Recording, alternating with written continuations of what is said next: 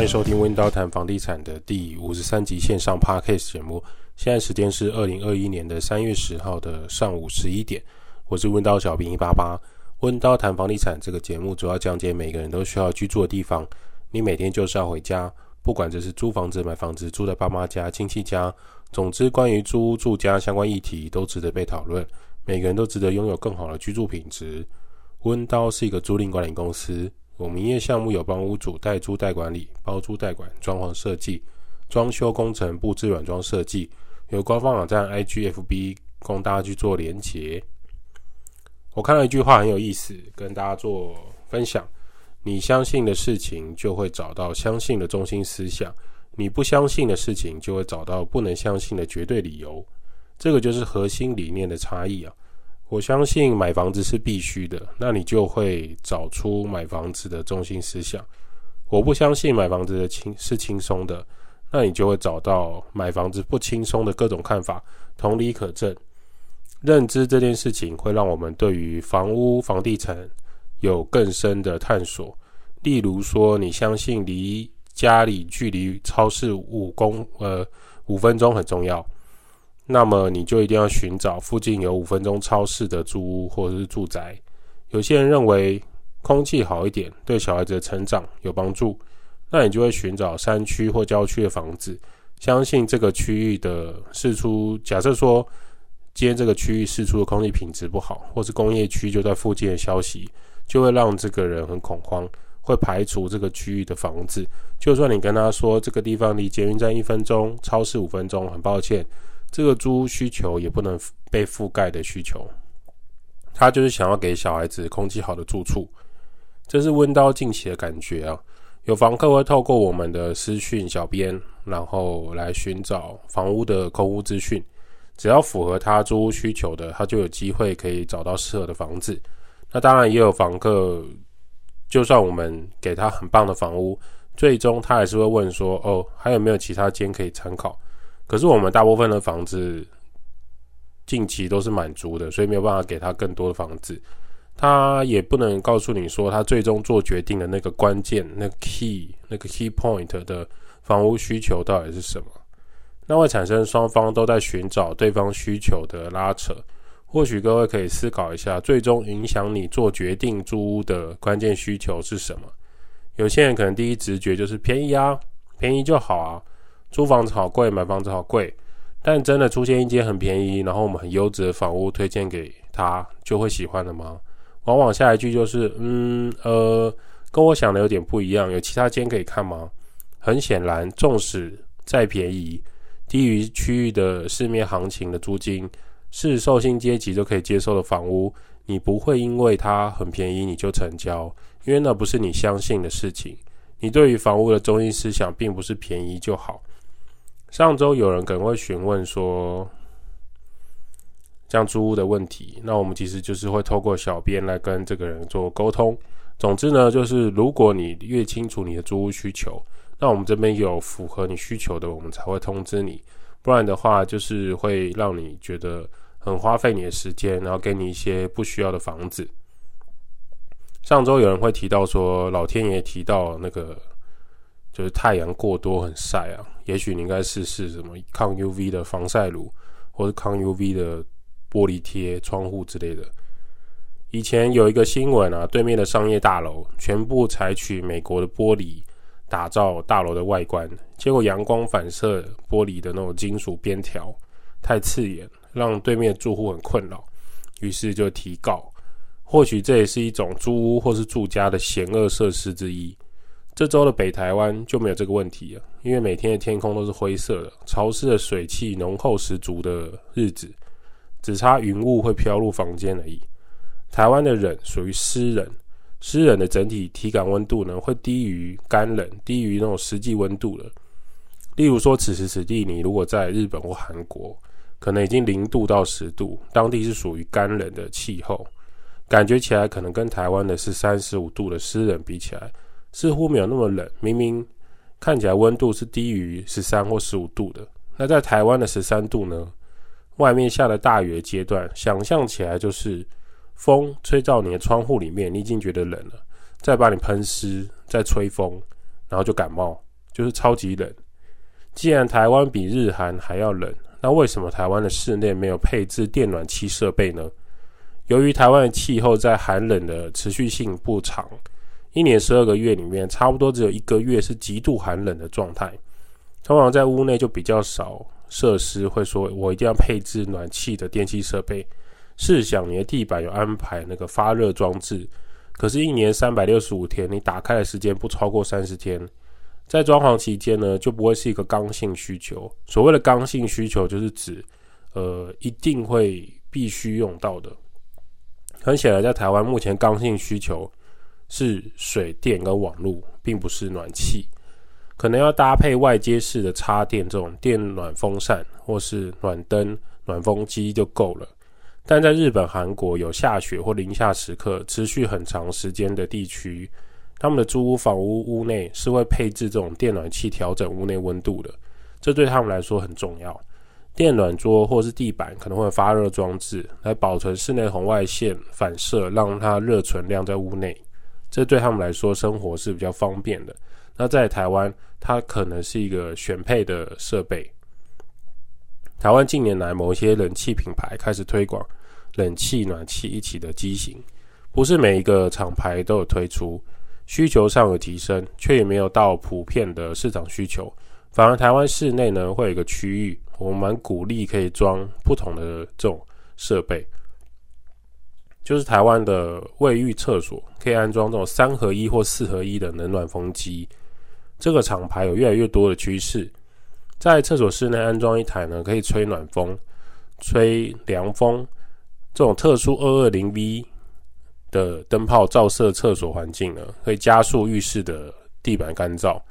厕所地板湿滑，很容易滑倒，就不会是意外而已。某些不通风的浴室，你洗完澡或洗厕所，你会发现很多水汽会累积在瓷砖或墙壁，那整体的空间水汽散不掉，就很容易滋生细菌。或者说你的瓷砖接缝原本是白色的，怎么都变黑色的？其实就是霉菌培养的温室计划。如果你的厕所没有对外窗，安装这个冷暖这种三合一或四合一的冷暖风机是可以考虑的选择。冬天呢、啊，脱光光洗澡可以开一个暖灯暖风，就不会说哦，我忽然穿得很温暖，脱光全身进厕所，冷风一吹，心脏一紧就唰起来，就没有这个问题。尤其是这这几年的新闻，你会知道说，我刚才讲的不是只有中老年人会有这样的问题，可能三四十岁的青壮年的，你常有在运动的人。也会遇到这样的状况，因为你温度改变太大，你一下子血管跟心脏没办法抵抗。人体遇到这种温度急速改变的时候，是很挑战心脏跟心血管的。某一些二十几岁或三十几岁的男性或女性也是要注意的的地方。不要变成说我只是想要洗澡就变成天使，这也不是一件好事。再来说到这种厕所通风，其实台湾大部分很多厕所是没有对外窗的。这一集听起来像夜配，但这不是夜配。这个冷暖风机呢，还有比较强的排风扇，对于室内空间的空气兑换、对流转换是很有帮助的。效果呢，可能会比传统那种阿拉斯加或者是什么其他厂牌的厕所抽风扇更有效。其实它原本的设计就是说，我把屋内的湿气抽到天花板里面，或者说天花板没有接管到外面，我把里面的湿气跟外面的风去做对调。让你的室内不要变得那么的潮湿，可是这种抽风扇它会老化，再来就说它不一定可以抽到外面。假设你今天室内其他家人或室友进去里面上大号释放毒气之后，就算立刻开启这个通风设备，也没有办法避免下一个人误入毒气室，也可以做到这种厕所空间的气味调整。某方面来讲，我觉得这个东西的 CP 值很高，所以推荐给各位。今天你是租屋处，或是你是住家，有在装潢设计的时候，可以考虑新增这样的设备。它不见得是可以取代原来的排风扇，可是就看你的需求来做调整。我们个人认为是它帮助是会比较大的。另外来讲，你看这个汇款房租的时间管理，很常会遇到汇房租的时间的尴尬状况。例如说，有些人他是在十五号前汇款房租，房东或主管人员很常遇到，就是十五号当天要询问房客是否已经汇款房租了，常会听到还没有汇款的房租理由，哦，我在上课，要等我，有空再弄。哦，我在上班，你先不要打给我，我等我午休或下班再处理。啊，我家里临时有事情，现在走不开。OK，这些原因听起来乍听之下都很合理，但其实并不合理。为什么不能提早一天汇房租呢？处理好这件事情，非要等到十五号有人催问之后，你才要处理这个事项？难不成今天你去上班，五号当天约好要汇款你的薪水，然后呢，你还要三催四请会计部门，他才会发薪水给你吗？通常不会吧。五号可能凌晨或是五号的白天，会计就已经汇款给你了。结果当你去，你难道每个月五号都跟会计说，哎，可以赶快汇我的薪水吗？然后会计说，哦，他今天有点忙，明天才会帮我汇哦。哦，薪水我正在开会啊，晚一点好不好？不要那么急嘛。五号到了，你可以接受你的薪水迟发吗？还是说当天不断的催促你会比较开心？甚至会计如果凶你说不要催了，晚一点给你又不会死，你的心情是怎么样？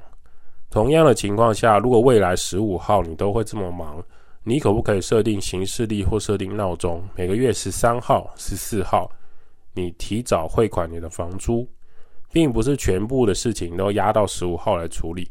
再来抱怨房东或是租管人员给你的压力或是催缴太大。讲到汇款房租，台湾很早期的广过去啊，网络是不发达的，所以很多老房东可能是一个月来拜访你一次，来收房租的现金。后来呢，ATM 机器转账非常的普及，基本上你只要有便利商店，你只要住在银行据点附近，基本上都可以去做线上的转账机制。开始可以用转账机制来汇款房租，当时就会有人说：“我转账了，请房东确认。”房东要确认只有一个方法，就是亲自拿着存折本子，吼靠婆啊，去银行刷本子来确认账务资料。当时经常会被使用的一个理由就是：“哦，我已经转账啦。”那房东还要去银行确认。结果房东有时候就确认就是没有啊，钱还没进来啊。对方说：“啊，可能银行那边作业比较慢吧，你再等一下。”但其实他还没有汇款。过去经常听到很瞎的理由，就是啊，可能 ATM 故障啦，我转账啦，银行可能出问题啊，或是说啊，银行只开到三点半，可是我七点才下班，我今天没办法给房租了。啊，我午休时间有去银行，可是人太多了，都在换新钞，所以爆满为理由。为什么三月要换新钞？暂时没办法缴房租啦。啊，我扶两百个老太太过马路，所以呢，我来不及去银行。啊，我帮他卖玉兰花了，我今天没办法去转房租了。这些呢，对我们来讲都很有创意了。可是现在时代已经不同了，手机下载 APP 就可以做到银行汇款喽。就算你没有智慧型手机，你也可以用公司或个人电脑打开 IE，用你的平板打开你的 Safari 做网络转账功能哦。半夜三点可以转账，二十四小时机制都可以处理你的房租汇款。如果你今天对于房东的汇款日期有疑问，你应该用别的方式来跟房东沟通，可以透过跟房东协调说，诶，十五号我都会比较忙，未来是否可以改成十号为汇款房租日？我相信你只要信誉良好，你只要平常呃缴租金的时间都很正常，房东一定是可以允许你提早或准时缴纳的。房东或主管人员通常可以接受的的状态就是。呃，因为你当时太忙，所以你告诉我十号，那未来你十号都会准时缴，那 OK。可是你不守信用啊，经常会出现什么老奶奶突发状况、银行爆满的突发状况，很抱歉，你的信用成绩就会开始下降。有一些房东或屋主、租租管公司就会认遇到这样的房客，租约到期一定会请你离开。事态严重的，比如说你十五号要缴房租，二十号还没缴，二十一号也还没缴。就视同违反合约，可能会提早请你搬离租屋处。当然，房东或租管公司本身也是要够尊重房客的，不能说假设你曾经有跟房东提出室内有哪些地方需要维修，而且是很干扰你生活的，那房东这边呢，三催四请都不愿意处理，只有你缴房租当天才积极的询问跟追踪。那这样子呢，房客当然就不尊重这样的房东。你不管屋内或是房客的是否有缴租日，因为房东也不管屋内房客的生活起居，就是一种互相角力的状况。通常房屋有状况，房东不处理就很汤。但是双方约定好签约某一天要缴房租，双方的责任上就是那一天要缴房租，你应该前一天或前两天完成汇款，完成转账，或许就可以减少不必要的一些租赁房屋的纠纷。可能很多房客也不是故意的，但是你设定行事历、设定闹钟来缴房租就很重要。温刀照顾房客就像我的家，代租代管、包租代管、装修工程、布置设计。Podcast 分享租屋投资房地产。今天的温刀谈房地产先到这儿。如果有什么想法，欢迎私讯或留言。五星吹捧起来，我们就回答你的留言喽。